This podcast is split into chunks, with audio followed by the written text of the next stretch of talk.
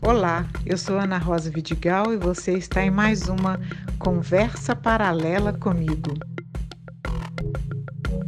Um bate-papo leve, reflexivo e muito inspirador.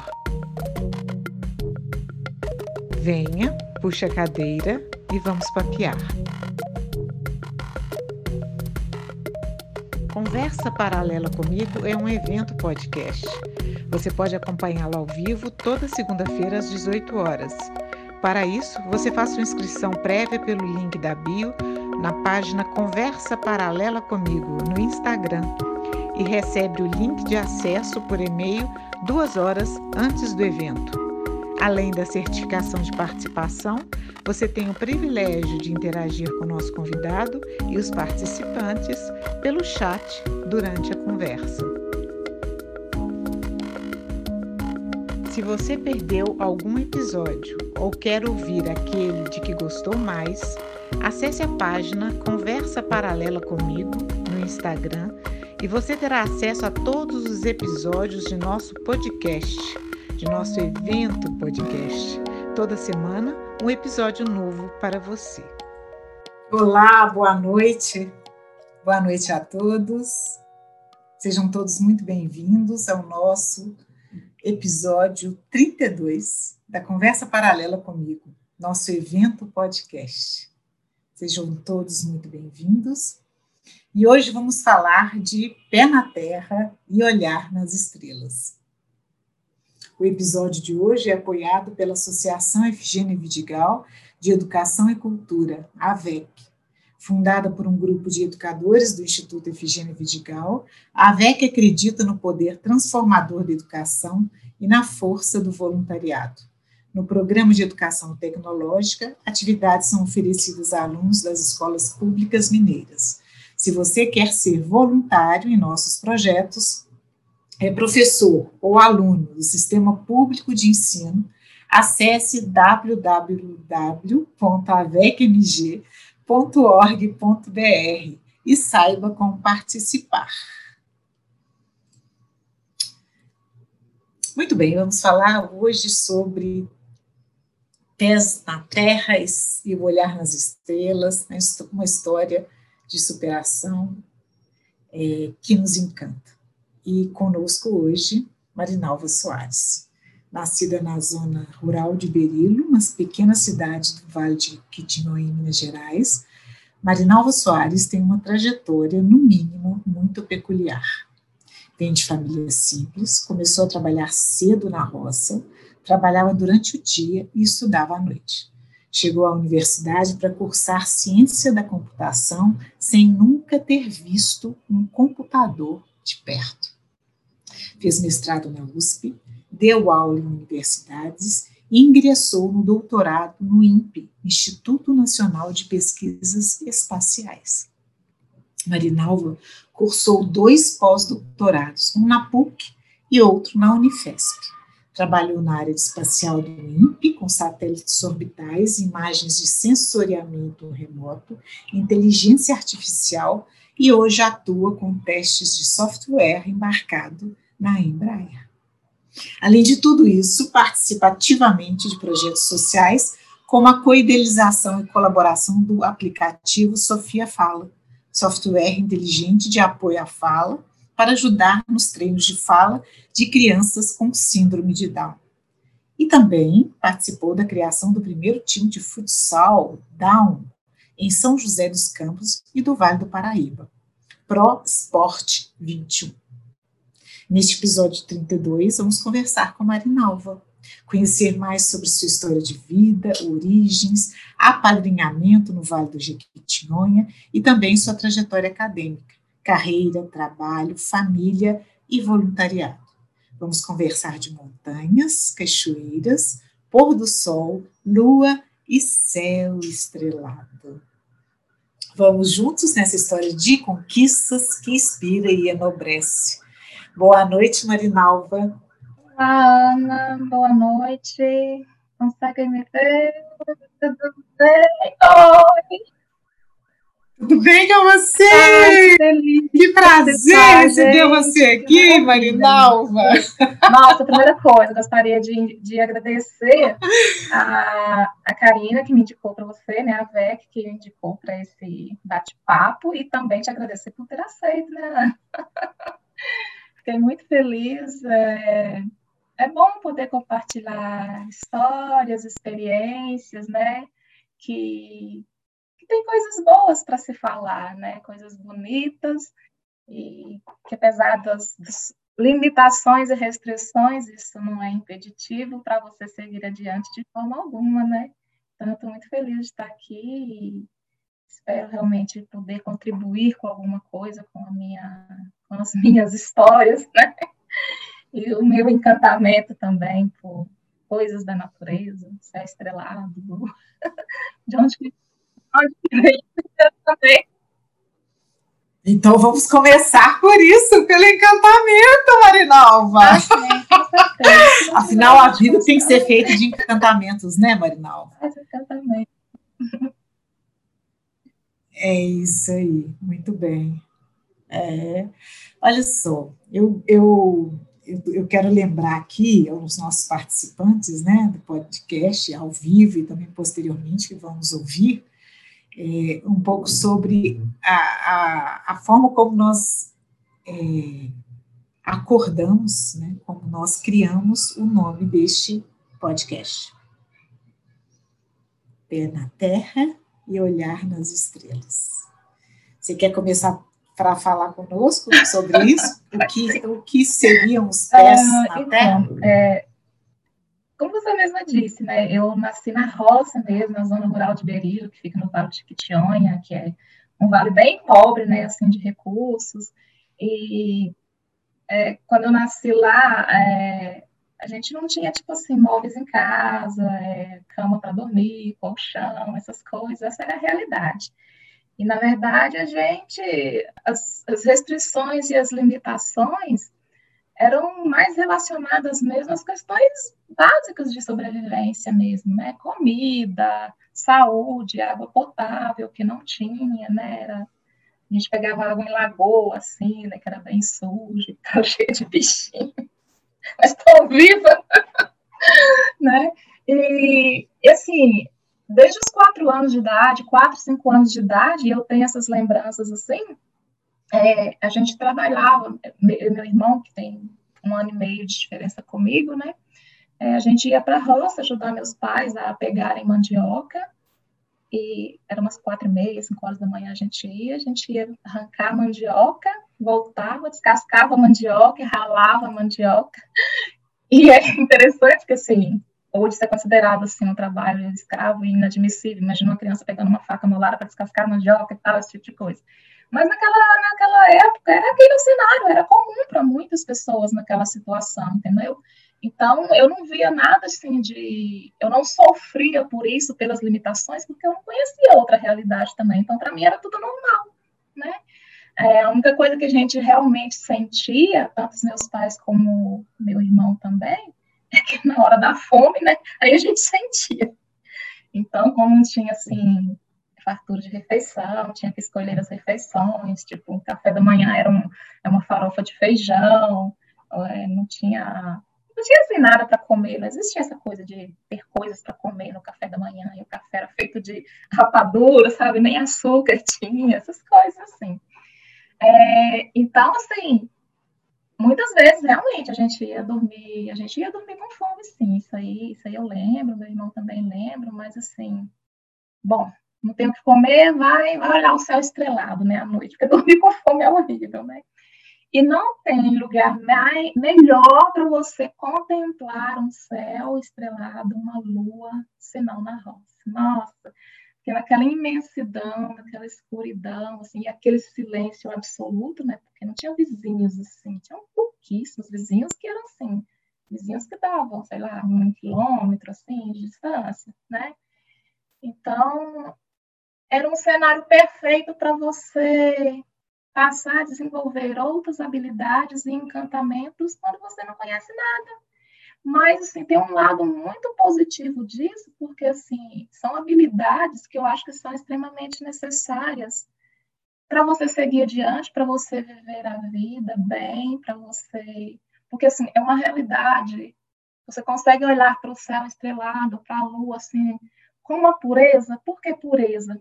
Porque você não é contaminado de outras informações. Eu não tinha nada, eu não conhecia nada. O que eu conhecia era aquela roça e a capelinha que a gente ia na missa aos domingos, entendeu? Então, não existia nenhuma informação, não, não conhecia outras cidades, não, não tinha televisão. Então, assim, não tinha por onde a informação chegar até mim. Então, a minha realidade era exatamente aquela das coisas da roça, plantar milho, é, ajudar minha mãe a fazer farinha de mandioca para vender na cidade, na feira, que eram uns 15 quilômetros de distância. Ela levantava, ela e meu pai levantavam de madrugada para irem vender, né? E meu irmão e eu, a gente ficava em casa sozinhos o dia inteiro. Eles chegavam à noite, era sempre num sábado. Então, a gente mesmo fazia a nossa comida, né? Eu tinha cinco anos, meu irmão sete anos, assim, mais ou menos. A gente fazia a nossa comida e passava o dia brincando, caía, machucava.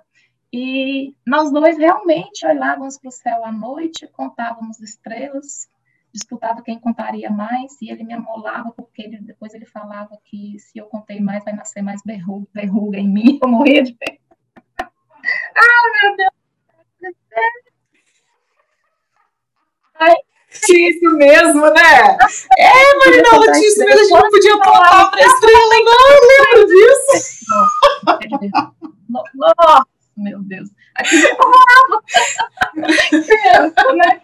E a gente tinha muito assim também, é, tipo, perguntar um para o outro assim, é, ah, o que, que você mais gosta, do céu estrelado ou uma noite de lua cheia, assim, porque os dois são encantadores, né? Nossa, um céu estrelado. Se você não deu os dois ao mesmo tempo, né? Mas uma lua cheia, e eu tinha mania de achar na época, de achar não, eu ficava me perguntando se seria possível a gente se enxergar na lua, né? de tão brilhante que era, porque a lua numa roça, naquela escuridão, uma lua cheia, gente, nossa, espetacular, meu Deus, não tem como não admirar isso, não tem como. Nasce na gente esse carinho, essa, essa contemplação, mas sem necessidade de, de explicação, de respostas, entendeu? Acho que talvez o encanto está até aí, o encantamento, porque eu lembro até que meu irmão acho, falava assim, que que as estrelas, a gente achava, né, que as estrelas eram coladas no céu, porque elas não mudavam de posição. E a gente fazia questão de olhar as estrelas sempre na mesma posição para verificar se elas estavam mudando de lugar, né? Quando de criança.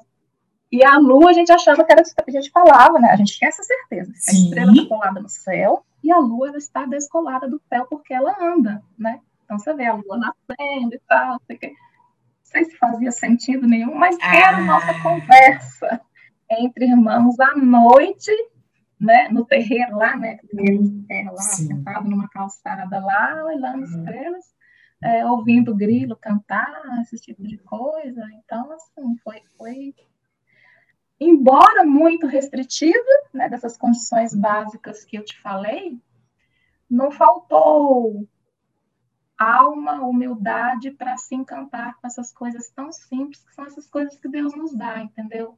E se você observar bem, olhar para o céu, olhar para uma lua, é uma situação em que todo mundo é igual. O céu é o mesmo para todo mundo, né? A lua é a mesma para todo mundo.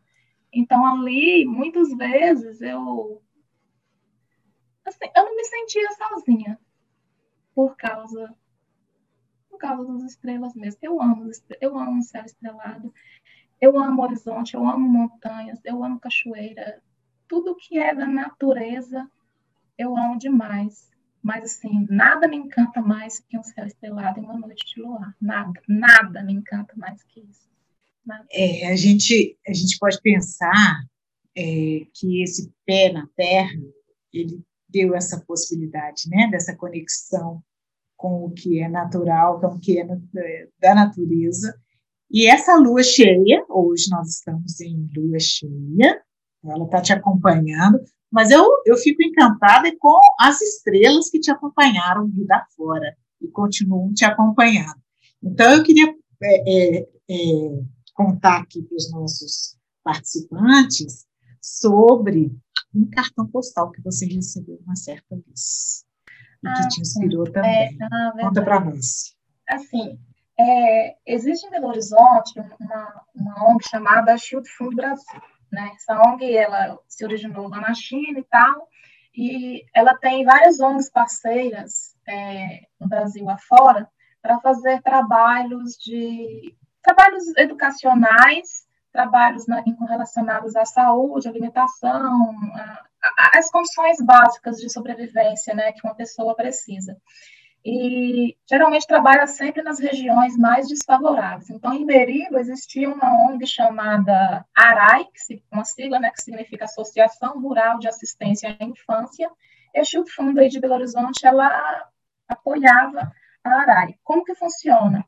É, as crianças das comunidades carentes, elas são apadrinhadas por pessoas, na minha época eram somente por estrangeiros, eu tive uma madrinha que ela era do, do Canadá, Claro que a gente não se conhecia, não era permitido, você não pode ter, não pode ter contato direto entre afilhado e padrinho por questão de segurança, uma série de coisas.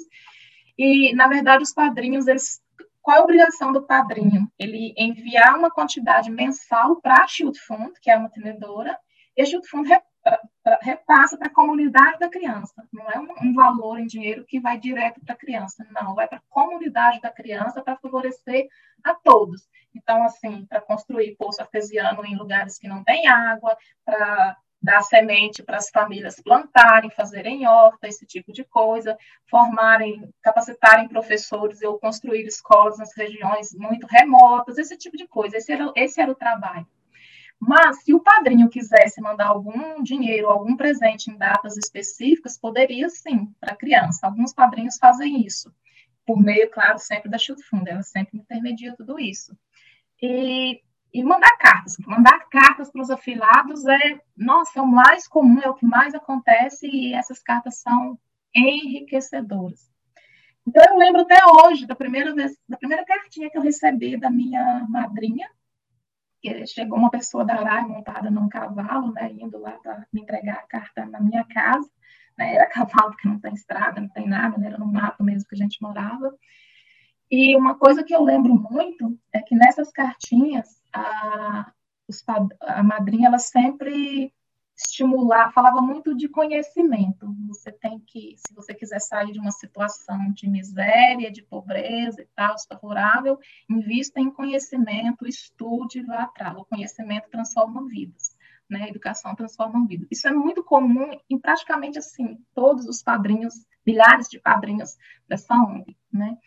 E eu lembro que uma vez, e isso é muito assim, isso mexe comigo, porque na época, né, não imaginava, eu recebi um cartão postal da minha madrinha. Minha madrinha era linda, gente, um cabelo curtinho, preto, brilhante, e ela tinha uma mechinha branca, assim, um sorriso espetacular. Era alegria em pessoa, paz, assim, sabe? E ela mandava cartões postais das viagens que ela fazia e explicava onde ela estava. Então, assim, gente, eu, poder, eu, eu não sabia o que era neve, era muito interessante, curioso eu, eu perceber que naquela mesma época do ano, a gente estava lá na roça num, num calor infernal, e ela estava lá com neve gelada, eu não sabia o que era neve, né, e tal, esse tipo de coisa. Então, assim, através dos cartas e de cartões postais, eu fui conhecendo, digamos assim, outras realidades, outras culturas, é, essa parte relacionada às estações do ano e tal. E eu lembro que uma vez ela me mandou uma foto de uma que ela estava ao lado assim de um de um foguete, de um foguete espacial. Claro que eu não sabia que era um foguete espacial. Onde diz? Assim, hoje, hoje que eu sei, né, e tal, e na época estava escrito NASA, mas para mim aquilo ali não, né, o que, que é isso? Tá num poste, para mim era um poste. que ignorância. Oh, meu Deus. Para mim era um poste e tal, né? E, e curiosamente, depois que eu entrei assim, que eu comecei a trabalhar mais nessa área, é o que eu fui lembrar, isso foi me recordando, isso me remeteu, né? O meu trabalho me remeteu a essa lembrança. Gente, naquela época que eu não conhecia nada, não sabia ler, eu não tinha nenhuma perspectiva de vida. Eu lembrei da foto da minha madrinha, né? Quem diria, meu Deus do céu, um dia eu ter conhecimento sobre isso e trabalhar com isso. É, no mínimo, muito assim curioso, bonito, empolgante, romântico até. Eu acho isso romântico, assim. Foi muito interessante. E, assim, só que na época, é, na época não, se a criança é, da zona rural se mudasse para a cidade, ela era desligada do programa de apadrinhamento, porque eles, eles, eles, supunham que se você mudou da zona rural para a cidade é porque suas condições é, melhoraram. E nem sempre é assim, no meu caso não foi assim, foram outras coisas que nos levaram a, a mudar para a cidade. Continuamos na cidade, assim, a gente mudou para uma casa lá, na verdade, sem, sem porta, sem janela, sem móveis, dormindo no chão, tal, esse tipo de coisa. Né? Então, que... só que aí eu fui desligada do padrinhamento, assim que eles souberam que eu mudei para a cidade, e, assim, é, era tudo terra também, rua de terra, era um mato também na cidade, e assim que eu me mudei para lá, foi com sete anos, aí com oito anos eu fui babá, fui babá, assim, não é que eu fui babá para ganhar dinheiro. Não, tinha uma vizinha que necessitava muito, né? E eu cuidava dessa criança. Eu, com oito anos, cuidava dessa criança, dava madeira, banho, trocava fralda, esse tipo de coisa. E a fralda naquela época era de pano, né? Essas coisas assim, não, não são essas facilidades que a gente tem hoje, né? Então, eu cuidava a semana inteira de um bebê e tal. Foi muito legal. Eu tenho contato com a família até hoje. Hoje já é adulto, casado, tem filho e tal. Muito bacana isso, né? Eu apesar de ter mudado para a cidade, a gente continuou passando por muitos anos por muitas dificuldades mesmo, dificuldades extremas mesmo, de limitação de tudo, assim. Eu lembro que a gente assim, só comia feijão arroz, e arroz, né, assim, um ovo de vez em quando, assim. E quando comprava o macarrão era uma festa, nossa. Só que aquele macarrão tinha que render. Aí cozinhava um pouquinho de macarrão só, não podia cozinhar tudo de uma vez, cozinhava um pouquinho de macarrão e a gente misturava farinha né, de mandioca para dar sustância, digamos assim, né, para a gente comer aquele pouquinho e ficar satisfeito. Mas era gostoso, viu? tipo uma sopa de macarrão com farinha. Mas assim, era gostoso. É, engraçado que assim, eu não lembro dessas coisas com nenhum tipo de dor, de revolta, de nada às vezes a falta de conhecimento nesse sentido favorece demais, porque passei por tantas coisas, assim, tantas dificuldades, mas assim, era muito normal tudo isso para mim. Eu não conhecia fartura, eu não conhecer outras, é, outras realidades, né? Eu conhecia nada, então para mim aquele era o mundo que existia, né? Mas depois a gente vai descobrindo outras coisas, vai começando a ficar mais exigente e começa o sofrimento, né? na verdade é assim. Mas na verdade é assim, a felicidade mesmo reside na simplicidade, assim, e eu consigo ver a felicidade na simplicidade, assim. Né? A gente era, assim, éramos crianças felizes, tá? É, aí... E o estudo, Marinalva? Como que foi chegar no estudo? Como que essa motivação, porque estudar é algo que exige uma dedicação, uma vontade, uma uma mobilização interna, né? É uma, uma motivação intrínseca. É algo que, que precisa mobilizar várias, é, não sei, talvez estrelas. várias estrelas, exatamente. Então, Ana, é, eu sempre gostei demais de estudar, é uma coisa que eu não consigo explicar, sabe? Livros, eu vivia nas bibliotecas enquanto eu podia, o professor não precisava me mandar ir para a biblioteca, entendeu? Fazer alguma coisa. Eu ficava com um dicionário na mão, e a curiosidade para aprender palavras novas, não sei de onde que veio isso, mas era, parece, sei lá, uma mania, assim, sabe? Isso me favoreceu muito. Eu sempre estudei escola pública, né? Lá, lá não tem escola particular, se tivesse também não ia adiantar nada, né? Mas olha, eu tenho o maior orgulho de ter estudado em escola pública.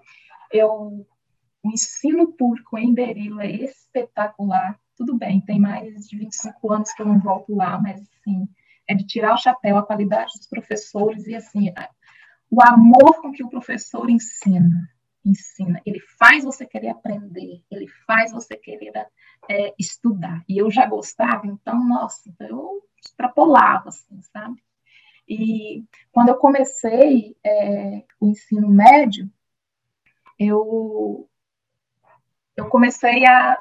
Eu consegui um, um, um trabalho na ARAI, que foi a ONG que me apadrinhou, né?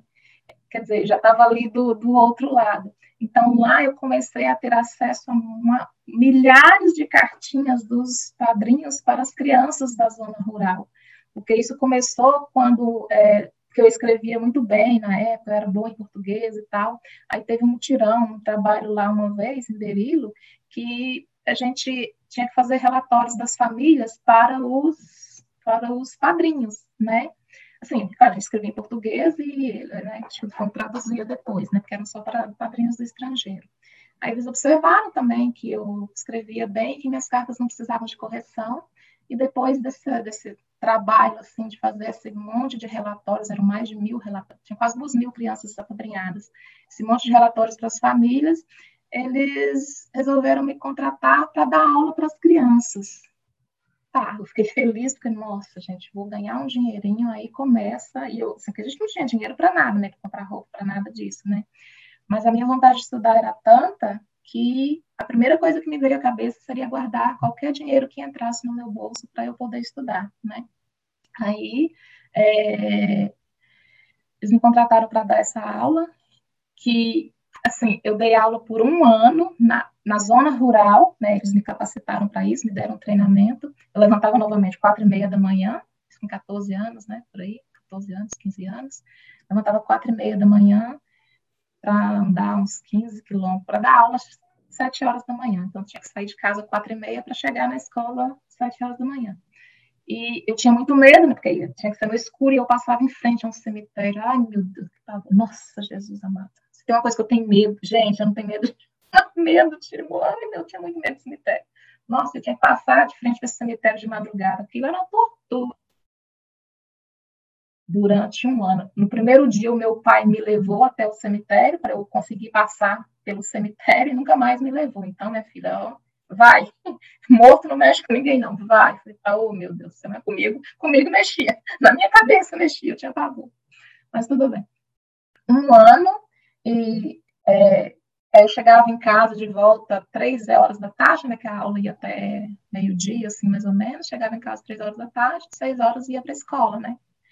É, então, assim, eu, desde o primeiro ano do ensino médio, eu comecei é, a estudar para o vestibular sozinha. Claro que não existia cursinho lá, esse tipo de coisa. Tinha um amigo do meu pai que ele tinha um sonho de ver o filho estudando, mas ele não estudava, e quando ele sabe, soube, né, do, do, da minha paixão pelos estudos e tal, e como eu era dedicada, mesmo trabalhando, ele resolveu me dar os livros de de ciências, biologia, matemática e tal, com questões de vestibulares assim, né, para eu resolver sozinha e estudando. Então, eu chegava em casa às 11 horas da noite da escola e ia estudar é, sozinha ali, tentar resolver algumas questões para ver se eu teria alguma possibilidade de passar no vestibular. Eu lembro até que, assim, às vezes eu chegava em casa e eu jantava, não ia dormir, né, eu ia estudar e como as condições eram muito precárias, meu pai mandava eu desligar a luz, né, para economizar energia e tal. Ah, eu pegava uma vela lá e ficava estudando na luz de vela. A luz de vela, tinha noites que era assim, né? Pelo menos era romântico, né? Tem que romantizar a história, né? Era legal, assim, nesse sentido, assim. Ou seja, não seria uma luz acesa ou apagada que iria me impedir de estudar de forma alguma, né? E sempre é, aquilo na cabeça. Impressionante os padrinhos motivando as crianças a estudarem, a estudarem, a estudarem. Assim, eu não sei como era o estudo lá nos países deles e tal, se era, né, sei lá, meio que todo mundo iria para a universidade, sei lá, não sei como era, mas assim, era uma coisa incrível. Isso nunca me saiu da cabeça, nunca me saiu da cabeça, e eu, assim, lendo as cartinhas, comecei também a incentivar um monte de criança. Para toda criança que eu lia as cartinhas, e para a família, eu incentivava também é, incentivar, é, começava a incentivar. E, então, você, nessa época, você continuou participando desse programa de, de voluntariado com as cartinhas? É, mas aí eles me pagavam um salário para isso, né? Para eu, eu, eu, já estava trabalhando ah, aí, eu estava trabalhando. Aí passou a trabalhar isso, passei, passei a trabalhar dando aula, né? Não gostei. Eu vi, foi aí que eu percebi que realmente, assim, não era aquilo que eu queria fazer. Eu não levava jeito para aquilo. Não era uma coisa que eu fazia assim com amor, né? Assim, eu não tenho vergonha de dizer isso porque, porque não era mesmo. Não era. Eu fazia outras coisas muito bem, mas dar aula, planejamento pedagógico e tal, assim, eu não me via, não, não, não consegui. Por mais treinamento que desse e tal, não, não é isso. Mas assim, eu preciso de, vamos, vamos lá. E, mas, assim, eu tenho uma característica, Ana, que é muito boa e que, assim, Meu marido sempre fala isso. Eu, eu posso não gostar de fazer uma coisa, mas eu faço muito bem. Entendeu? Se me pedirem para fazer, eu faço bem. Mesmo que eu não goste, enquanto eu fizer, eu faço bem. E eu dava aula muito bem. As crianças me amavam, mas eu não gostava de, né, de dar aula. Foi então que, assim, a monitora de correspondência da ARAI, a monitora de correspondência é aquela pessoa que faz a interface entre as famílias e os padrinhos, com as cartas, né? As cartas chegavam sempre em inglês, o Chilton traduz para português e manda as duas juntas e a gente lê para as crianças, né? Nessa época, minha, a, essa monitora de correspondência teve que entrar de licença maternidade e resolveu me colocar no lugar, me tirar da roça dando aula e me colocar no lugar dela por causa da minha qualidade de escrita, né? E por eu ser comunicativa também, de conversar com as famílias, tenho muita facilidade para conversar com as pessoas, eu gosto, eu gosto de gente, eu gosto de gente, gosto de conversar, gosto de falar, entendeu? Aí ela me colocou no lugar dela. Aí sim, nossa, meu Deus do céu. Aí eu conheci um outro universo, conheci todos os países que você imaginar através das cartinhas. Só que aí é, eu ficava fazendo o quê? Eu pegava a carta em inglês do padrinho, a carta que Schultz traduziu, né, em português, e ia comparando palavra por palavra para aprender inglês também. ah, então, isso aqui significa isso, isso significa isso. Comecei a, é, comecei a aprender inglês assim sabe? E, eu, nossa, e realmente aprendi demais. Tanto é que na escola, quando ia ter inglês, nossa, fechar era, para mim, era a coisa mais natural do mundo, assim, na escola, em inglês. E foi assim que eu comecei a aprender inglês. Lendo as cartas em, em inglês do padrinho e comparando a versão em português que a Chilton fazia, né? E aprendi muito. É, aí, e não saí mais de lá. Eu fiquei nessa função de monitora de correspondência né, entre as famílias e os padrinhos. Aí, assim, como eram muitas crianças, diversas cartas, os padrinhos mandavam coisas bem variadas, situações variadas. E ali eu conheci o mundo, né, por cartas, fotos, por causa das cartas dos, milhares de padrinhos que mandavam para os seus milhares, os milhares de afilhados, entendeu? Inclusive uma língua estrangeira, né? Inclusive. Que é um outro universo. Né? Exatamente. Quando a gente, quando a gente consegue dominar uma outra língua, a gente tem também um é. universo paralelo, né? É claro que eu não aprendi aquelas coisas, aquelas regras gramaticais e tal, assim, mas quando o professor de inglês entrava na sala de aula para dar inglês, pedir uma redação em inglês, nossa, eu matava, eu me muito bem, né? Muito legal. Marinalva, e... eu estou aqui olhando para o nosso tempo disponível, nós vamos ter que dar um salto. Não! Não, porque eu estou de olho aqui para a gente poder falar de mais duas coisas importantíssimas dessa história. Nós vamos ter que dar um salto aí para os seus pós-doutorados, Marinalva. Marinalva, Marinalva, fazer um doutorado já é algo eu sei por, por experiência própria que já é algo uhum. extremamente profundo em termos de dedicação. Você tem dois pós-doutorados, Marinalva. Conta isso para nós. Não, Como é que foi essa trajetória do estudo? Porque depois nós temos ainda a profissão e o voluntariado. Vamos lá. Então, é, então, eu fiz ciência da computação, né? E, na verdade, eu entrei para a universidade para fazer computação sem nunca ter visto um computador de perto, nem sabia para que, que ele servia e tal, mas eu achei bonito num livro e falei, ah, vou fazer. Ah, mas e as pessoas, mas se você não gostar? Não, mas não tem problema se eu não gostar, eu vou, eu vou fazer, e é o que eu posso fazer, era um curso mais barato também, naquela época e tal, que eu poderia, sei lá, talvez tentar, almejar, pagar, né, e tal. Ah, mas como você vai gostar disso? Eu gosto, eu vou gostar, entendeu? Se eu fizer bem, eu vou gostar e tal. Fiz a faculdade de Ciência da Computação. É, em seguida, a formatura, eu fui para o mestrado, é, mestrado dois anos, né? Fiz mestrado lá em engenharia de software, na USP e tal, e assim, esses cursos não estavam. Aí já achei muito difícil o mestrado, porque assim, é, puxado demais, né, com relação à, graduação e tal. Aí depois, durante o mestrado, meu pai, eu me casei, e o meu pai faleceu também durante o mestrado. Meu pai faleceu muito jovem, meu pai era cortador de cana, né, e, sempre fui cortador de cana no interior de São Paulo. E ele, em Berilo, naquela região, não é muito comum a, do, a, doença de Chagas. Meu pai tinha Chagas desde os 18 anos, então começou a desenvolver problemas cardíacos e, sei lá, com 30 anos ele já se aposentou porque não podia fazer nenhum tipo de esforço, porque o coração inchava muito, né? E, e nessa época, ele teve 45, 46 anos, ele morreu, né? E aí foi assim, foi, foi uma perda muito significativa para mim, foi muito ruim e tal, e eu fazendo mestrado, mas dei segmento, defendi o meu mestrado, e depois disso, gente, eu fui trabalhar em universidade, dar aula em universidade, dei aula em universidades é, em Governador Valadares, em Ribeirão Preto e em Formiga, para os cursos de Ciência da Computação e Sistemas de Informação, né? E, assim, dando aula ali e tal, a gente sentiu muito forte a necessidade de fazer um doutorado para trabalhar em universidades públicas, né? Que, infelizmente, assim, hoje em dia, nas faculdades particulares, você fica pelo aluno tá pagando, a sua qualidade de ensino tem que ficar muito abaixo, sabe?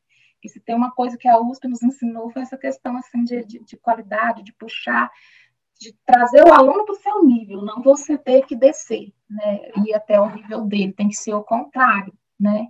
Então a gente tentava fazer isso por onde a gente passava, mas como a gente no país tem uma educação básica muito falha, né? Então era difícil exigir dos alunos que acompanhassem é, tanta uma cobrança assim, mas num curso desse de exatas, né, de ciência da computação.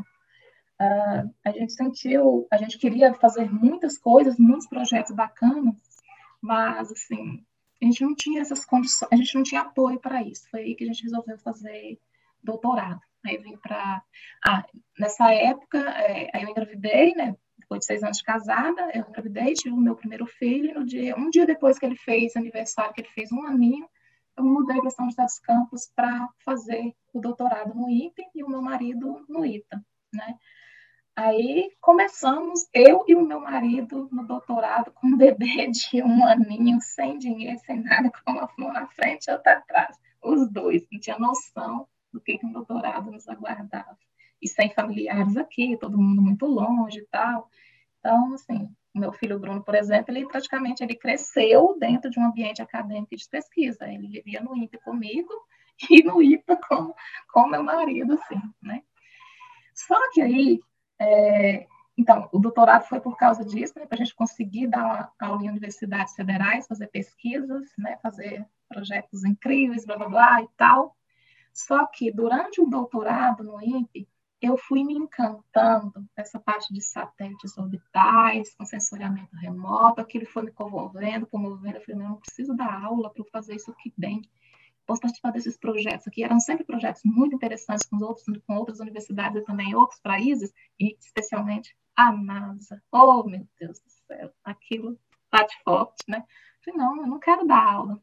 Eu quero as estrelas te acompanhando, né, as né, Marinal? As estrelas me acompanham. As estrelas, as estrelas movem, Marinal. Olha é. só o quanto que elas movem. Exatamente.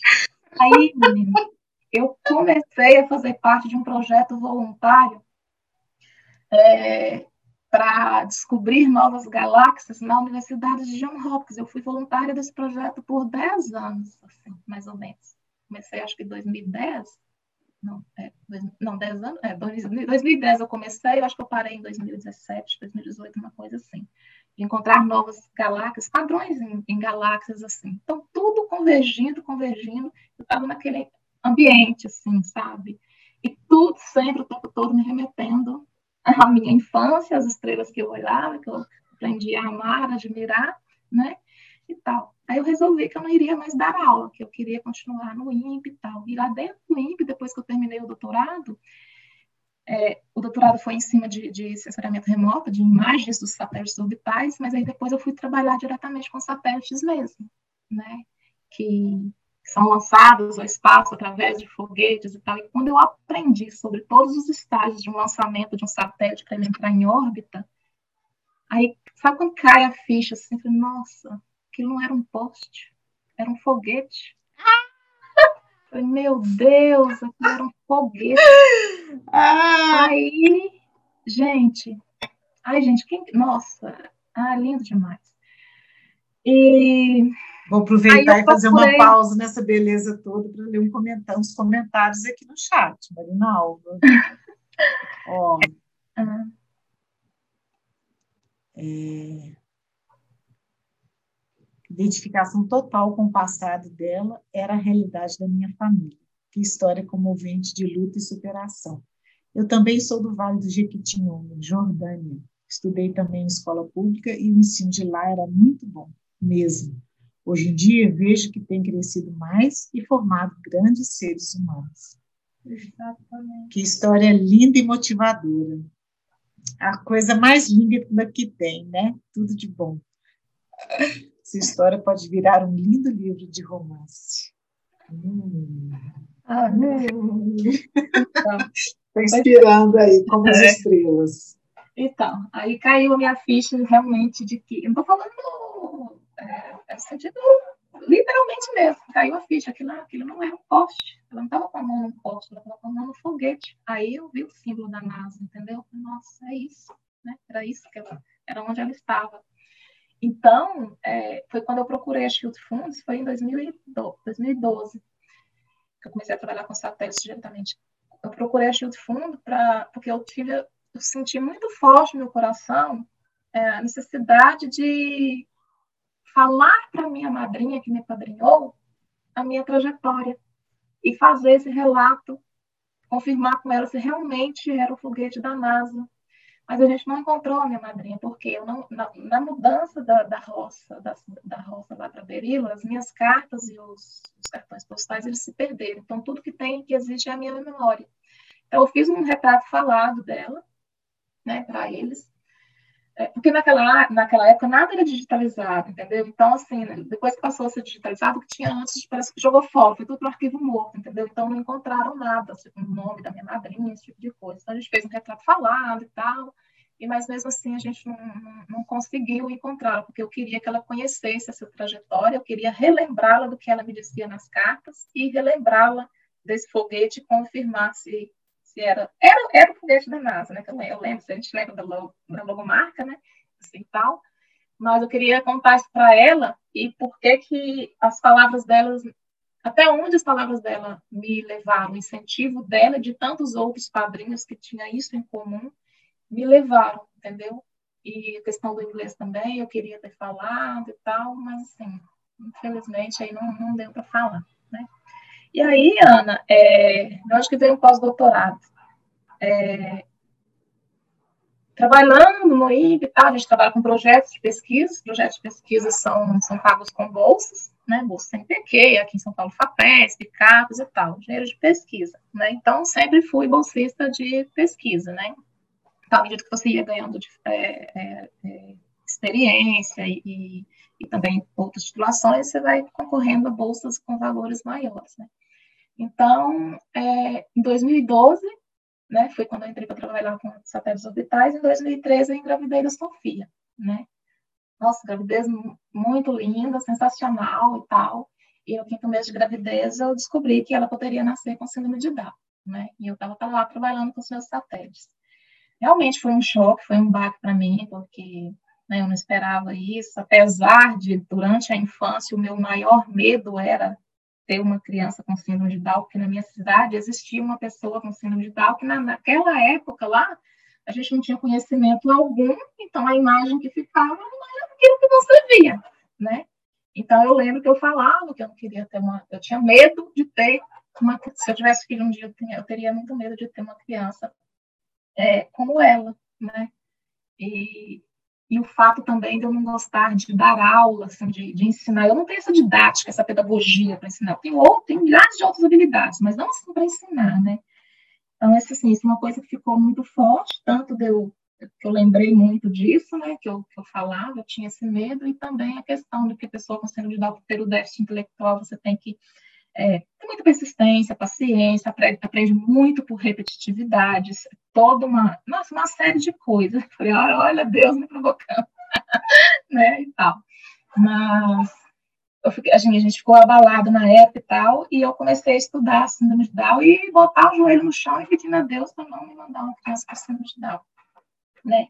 E comecei com isso também a ficar pensando muito, nossa, o que, que vai ser de mim, o que, que vai ser dessa criança, como que eu vou conseguir educar, criar uma criança com deficiência, como que tudo que eu estudei até aqui eu vou ter que parar, vou ter que largar tudo, porque a demanda de uma criança com deficiência, eu começava a ler essas coisas, aí eu via as demandas, né, N médicos, terapias diárias, blá, blá, blá, blá, blá, falei, acabou tudo aqui, né, e tal. Mas restava aquela esperança de que ela iria nascer sem síndrome de Down. Aí nasceu, né? Nasceu com síndrome de Down e tal. Foi muito bom saber antes, porque quando ela nasceu, foi aquela paixão devastadora, aquele amor que assim eu não enxergava mais nada, só enxergava ela, só queria ficar com ela, da mamãe. Foi a coisa mais linda do mundo. Foi um período assim, nossa, gente, eu acho que eu nunca fui tão feliz. Eu nunca fui tão feliz com essas, essas, essas duas maternidades minhas, o Bruno e a Sofia, e a maternidade da Sofia, aquilo que ela me proporcionou, tudo que as limitações dela me proporcionaram, é, tudo que eu evoluí no sentido espiritual e humano mesmo. Eu já gostava de fazer trabalhos voluntários, mas tudo o, o que ela o que ela desenvolveu em mim, 50 anos de joelho no chão, eu não alcançaria através de orações, assim, sabe, de forma alguma, nunca, jamais. Uma coisa assim, nossa, eu nem consigo descrever assim. Só que ela nasceu com cardiopatia, né? Ela não desenvolvia, ela não crescia, não ganhava peso. A gente lutava pela, pela sobrevivência dela no primeiro ano, né? Ela ficava, ela cansava demais, porque ela tinha muito líquido nos pulmões, né? Tinha uns furos lá, complicações no coração, precisava passar por cirurgia cardíaca. E a gente estava atrás disso, mas assim, ela passar por, cirurgia, por esse tipo de cirurgia cardíaca, ela tinha que ter um peso mínimo, crescer um pouco, ficar um pouco mais forte, né? Aí tudo bem. Aí fomos nessa luta, né? É, pediatra, a gente leva uma vez no mês, Sofia era semanal, né? Semanal. E ela foi adquirindo vagarosamente. Em sete meses ela ganhou um quilo. Sete meses ganhou um quilo. Com sete meses ela tinha cara de recém-nascida, né? E tal. Mas aí, aos poucos, ela, ela adquiriu uma certa imunidade, que já seria possível uma cirurgia cardíaca para ela conseguir ficar na UTI e resistir a uma possível infecção, alguma coisa assim, sabe? Aí, com 10 meses, a gente correu atrás da papelada, né, para a cirurgia dela, e me deu a louca, assim, me deu a louca. Vou fazer pós-doutorado, né. Tinha um projeto muito legal do INPE com a PUC do Rio. E esse projeto, assim, eu me, eu, me, eu me apaixono por pesquisa, me apaixono por ciência. Quanto mais difícil, mais eu gosto. Não sei, tem uma coisa assim, sabe? E uma coisa que acontecia muito nas salas de esperas entre uma terapia e outra, enquanto a Sofia estava lá com os profissionais de saúde, eu ficava esperando, né, ali nas, na sala de espera, conversando com famílias e tal. Eram esperas longas e eu levava muito artigo para ler do meu trabalho, coisas assim, para eu melhorar, né?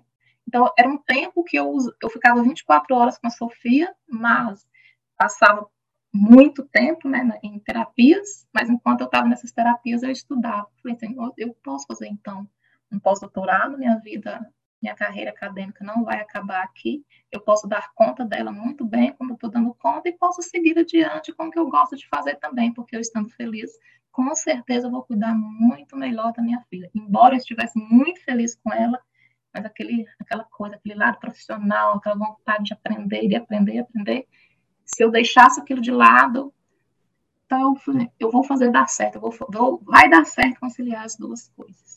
E deu, com muito, muito, muito sucesso. Os supervisores de pós-doutorado, eu relatei toda a situação, foram muito compreensivos, deixaram eu fazer, eu não precisava ir presencialmente, assim, direto por causa da Sofia, e né, eles tiveram essa compreensão e falaram, assim, ah, o importante é entrega, entregar. Você tem isso aqui para fazer, o prazo é esse. Você tem que dar conta dessa pesquisa, descobrir isso e entregar isso. E eu dava. Quando? Quando que eu estudava tanto e fazia isso? De madrugada. Botava a Sofia para dormir e ficava sempre, assim, eu sempre, sempre fazia isso à noite, então era muito comum eu ficar de meia-noite às cinco, de dez horas às cinco da manhã, às vezes eu ia até sete horas da manhã e tal, não dormia, um período que eu não dormia de jeito nenhum, fazendo pós-doutorado. Uau, uau. Sucesso. Marinalva, nós estamos com beiradinha à toa de tempo, se você puder falar um pouquinho sobre essa sua vertente de voluntariado, né? A partir de uma história tão bonita, tão aqui, cheia de elogios para a sua história, aqui no chat. É, nós conversamos também, né? Eu tive o prazer de ter e a oportunidade de conversar com você mais tempo, né? A gente teve esse, esse encontro também prévio a esse aqui e pude é, é, apreciar né, cada, cada momento, cada palavra que você trouxe de uma trajetória tão bacana. E, e essa ideia do voluntariado, para mim, isso é assim, a superação da superação. Porque além de cumprir uma trajetória dessa, desse quilate, como diria meu pai, você ainda se dedica ao voluntariado. Conta para gente rapidinho aqui um pouquinho sobre essa parte para a gente já chegar aos nossos finalmente. Então, eu sempre gostei de trabalhos voluntários. Quando eu fui babar aos 7, 8 anos, era um trabalho voluntário. Ninguém me pagava para isso, ninguém me pedia, mas eu via a pessoa, a família estava precisando, vai lá e ajuda. Pronto, acabou, entendeu? Não espera pedir, não. Vai lá e ajuda. É assim que a gente né, cresceu. E eu sempre fiz trabalhos voluntários assim, pontuais, mas com a Sofia, eu me senti muito limitada, especialmente nos, nos, nos hospitais, corredores dos hospitais, nas salas de espera então terapia e outra, vendo aquelas situações, eu me sentia muito limitada, assim, eu não sou da área de saúde, eu não sou da área de educação, como que eu posso ajudar a minha filha? E como eu mexia muito com inteligência artificial, né, nessa parte de, de espacial, foi através das, dos exercícios que a fonoaudióloga passava para a mãe fazer em casa com a criança, para ela fazer todo o desenvolvimento orofacial, falar e tal, essas coisas, eu fui conseguindo identificar uma forma de eu ajudar. Falei, gente, mas como que a fono sabe que eu fiz corretamente em casa? Você pode fazer um treino errado, pode fazer as coisas erradas e vai prejudicar a criança em vez de ajudar, né? Foi aí que eu pensei, então, é, e, e assim, e tinha muitas famílias que relatavam lá que assim, não podiam ir na fonoaudiologia. Eu ia duas vezes por semana, eu fazia duas vezes por semana e faz ainda, até hoje. Muitas famílias iam uma vez por mês e tal, esse tipo de coisa. Então, eu queria uma, pensar, foi assim que eu pensei numa forma da gente desenvolver um aplicativo com inteligência artificial que onde os pais pudessem auxiliar as crianças nos treinos que a fonoaudióloga passa e a fonoaudióloga acompanhar isso é, remotamente, entendeu? Ah, mas vou fazer um treino, um sopro, vou desenvolver um sopro por causa né, da respiração, ou um estalo de língua, alguma coisa assim, exercícios que são requisitos para fala, né? Sim. Não, vamos desenvolver uma, pensei no aplicativo, então, que capturasse imagens e sons, né, onde a, é, eram analisados por algoritmos de inteligência artificial, estariam sendo feitos corretamente, e isso era enviado automaticamente para a fono, e ela acompanhava o, o aluno, a criança, né, é, de onde ela estivesse. E tudo isso teria que ser no celular, porque é, é uma realidade acessível para todo mundo, praticamente, o celular em qualquer lugar, né? E onde a criança tivesse, onde a família tivesse, ela poderia exercitar esses exercícios que a forma passava. Então, esse foi um projeto voluntário que teve, que é, foi onde eu procurei uma amiga minha, pesquisadora da USP, porque teria que ter um coordenador com uma, vinculado a uma instituição, a uma universidade, e a gente escreveu o projeto e é, foi aprovado pelo CNPq, e o CNPq na época deu 200 mil reais para a gente desenvolver esse aplicativo, né? Foi desenvolvido na USP, porque tinha, tem que estar numa universidade e tal. Foi muito bacana, tem, tem muitas matérias, assim, artigos do Sofia Fala por aí. E, e coisas mais pontuais relacionadas a isso para a síndrome de Down. E também, assim, a questão do, do, do futsal down, eu, assim, porque à medida que você recebe, um, quando você recebe uma criança com síndrome de Down, você, né, você entra num outro universo, você conhece todo um novo universo de pessoas e tal, pessoas bacanas, realidades de, de superação, de, de vitórias, de sofrência e tal. E você Sim. tudo isso, né? Eu gosto Sim. de aprender com as histórias, né? E aí eu conheci uma pessoa, é, é, que é, é o Maurício, em Campinas, que ele idealizou o futsal DAO lá em Campinas. Eu nem sabia que existia futsal DAO para pessoas com síndrome de Down, esporte para pessoas com síndrome de Down. E ele foi meio que dando o caminho das pedras para você criar um time de futsal.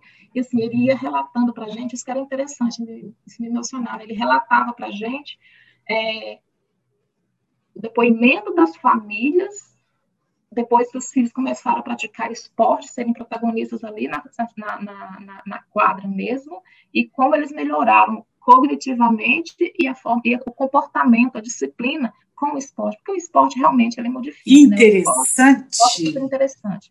E ele Sim. foi motivando, motivando, motivando. Falei, meu Deus, eu não conheço ninguém aqui. Quem vai fazer isso de graça para nós? As famílias aqui são carentes, não vão poder pagar, não sei o quê. E lá na Embraer, um dia, saí perguntando de mês em vocês conhecem algum técnico de futsal aqui? E tal. Aí fui, de. Aí você, hum, eu tenho contato de uma pessoa, manda mensagem para ela e tal, não sei o quê. Foi aí que eu mandei mensagem para essa pessoa, conversei com ela, que é a Sheila e o Éder, que são os treinadores do Centro de Treinamento de Futsal aqui em São José dos Campos. Expliquei para eles o projeto, a intenção e tal, falei, tem que ser voluntário, tem que ser voluntário e tal, não sei o que, não sei o que, a gente formar um time para disputar campeonatos futuramente e tal. Básico é realmente as crianças participarem de atividades físicas de qualidade e com treinadores habilitados praticando um esporte de verdade. Sim. Né? sim. Eles toparam entrar nesse projeto, ceder o tempo deles para treinar as crianças, são crianças, jovens e adultos com síndrome de Down. E, e assim, foi, foi, muito legal, fiquei muito entusiasmada. Isso foi ano passado, em plena pandemia, a gente construiu tudo isso Aí veio a pandemia toda, que limitou o treino, né? Ah, não pode por causa disso e tal, as fases, fase vermelha, fase laranja e tal. Então, tivemos alguns treinos, as famílias ficaram, assim, encantadas, muito motivadas, as crianças, uma coisa emocionante de ver como elas ficavam felizes em participar do futsal. E a gente deu uma parada por conta da pandemia, porque está tudo fechado, não pode a prática. Sim, sim. né, por causa da, da Covid. E a gente está estudando estudando não, a gente está planejando retomar, sei lá, dentro de um mês, né? Sim. E você é hoje a voluntária da AVEC também, não é, Maria? Ah, é, o que é, você é. faz lá na AVEC? Voluntária da AVEC também. É, eu, eu sou mentora, né? A AVEC tem projetos muito bacanas, lindos, sensacionais. E ano passado eu participei de uma roda de conversa na VEC e contei assim a minha história, né? Uma roda de conversas para falar de ciência e tecnologia, né? E tal, esse tipo de coisa. Eles me convidaram. Participei e tal. Aí, esse ano, eles me convidaram para ser, perguntaram se eu queria ser voluntária num projeto novo, que é o projeto de, é, é, do sonho à realidade, um projeto muito bacana, onde você vai auxiliar a sua mentora, a sua, a, a, a menina, a atingirem metas, a traçar um plano, fazer seus planos para atingir uma determinada meta, assim, a curto prazo. A curto prazo que eu digo um ano, assim, né? Então, com toda a sua experiência de vida, com seus conhecimentos e tal, você auxiliar essa menina, essa pessoa que é de escola pública, são todos de escola pública, né? A atingir os seus sonhos por meio de um planejamento e um planejamento disciplinado, né? Com foco, porque se eu consegui tudo isso, fiz tudo isso, é porque eu tive um foco. Eu tive um foco que era sair da zona de miséria e garantir, assim, garantir que eu pudesse continuar sempre estudando, aprendendo, porque aquilo me encantava. Então é preciso nessas condições tão é, limitadoras você ter foco e disciplina. Então todo, por exemplo, todo o dinheiro que eu ganhava comprava nada para mim, eu não tinha roupa direito para vestir. Ficava até com vergonha dos, dos, namoradinhos na época e tal, né? Que era feio, não sei o quê. né? Mas não, mas eu tinha que estudar. O meu foco era estudar e não comprar roupa, não comprar tênis, não comprar nada. Sim, sim. Entendeu? Que privilégio, hein? A mentoranda que estiver com você, hein, Marinalva? Olha só, Marinalva, nós temos vários, vários comentários aqui no chat. Eu concordo com a Kelly Blasi, que ficaria horas escutando você. É, eu vou ler um deles, Ser de Luz por Mais Marinalvas. Seu legado é farol. Sua inspiradora história muda olhares, transforma vidas, faz e deixa o mundo melhor. Avante! O reino do bem chegou. Saudações inclusivas. Nós vamos terminar, Marinalva, com uma pergunta, e aí eu vou, vou pedir para você uma nota maestro, quer dizer, uma palavra. Ai. Que é a seguinte: em essa nova temporada Conversa Paralela comigo, a gente está pensando sobre as lições que 2020 nos deixou para 2021. Qual seria uma lição para 2021 que você traz? Olha, muita resiliência e reinvenção, porque a gente teve que se reinventar mesmo, tanto no trabalho como na vida pessoal, com as crianças. E assim, é, se já estava, por exemplo, difícil, no meu caso, assim, com a criança com deficiência, entrar na primeira série e aprender, imagina com aula online. Então, assim, é, essas situações adversas, gente, elas realmente nos fortalecem. A gente não deve olhar para essas situações, para os problemas, com esse olhar, assim, limitado, é, olhar para o problema, sabe? Mas, assim, para as inúmeras oportunidades que aquilo pode te trazer e aproveitar essas, essas oportunidades, mas não oportunidades que caiam do céu, assim, sabe? É você se superar, se reinventar mesmo para superar, para por causa dessas dificuldades, assim, sabe? E eu acho que, assim, é, pelo menos no meu caso, e no caso de muitas pessoas também, assim, que eu conheço, trouxe muita resiliência e reinvenção. As pessoas se conheceram. Pessoas que não sabiam que eram capazes de uma determinada coisa, que daria conta de uma determinada situação e tal, e deram. Como? Não sei, mas deram. Mas deram, Diogo. Tá? Então, independente da situação do problema, gente, aprenda com ele. 2021 e avante. É isso aí. Escolhi um poema para você, na verdade, um, uma estrofe, um verso de Mário Quintana, Das Utopias, que se chama Das Utopias. Ah. Se as coisas são inatingíveis, ora, não é motivo para não querê-las. Que tristes os caminhos, se não fora a mágica presença das estrelas. Muito obrigada, Marinalva. Muito obrigada por todo o carinho. Muito obrigada por isso. Não, para mim mesmo. Ai, Muito gente. bem. Esse episódio, então, o episódio 32, Pé na Terra e Olhar nas Estrelas, foi apoiado pela AVEC, Associação Efigênia Vidigal de Educação e Cultura, que agradece a todos os voluntários, em especial a Marinalva, pela disponibilidade de dividir os seus conhecimentos de história. A AVEC valoriza e acolhe profissionais que desejam doar parte de seu tempo, dividir as suas experiências e contribuir para a melhoria da educação no Brasil. Gostaria de ampliar as oportunidades de estudantes do sétimo ao nono ano de ensino fundamental. A AVEC está com inscrições abertas para o projeto Liga da Informática. É gratuito e totalmente online. Saiba mais em www.avecmg.org www.marinalva.br. Muito obrigada a todos vocês mais uma vez pela participação. Marinalva, seja sempre bem-vinda.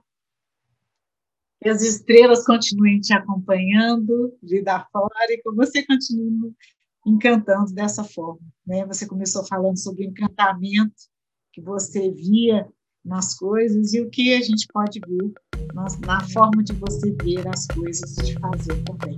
Muito obrigada mais uma vez e até uma próxima oportunidade.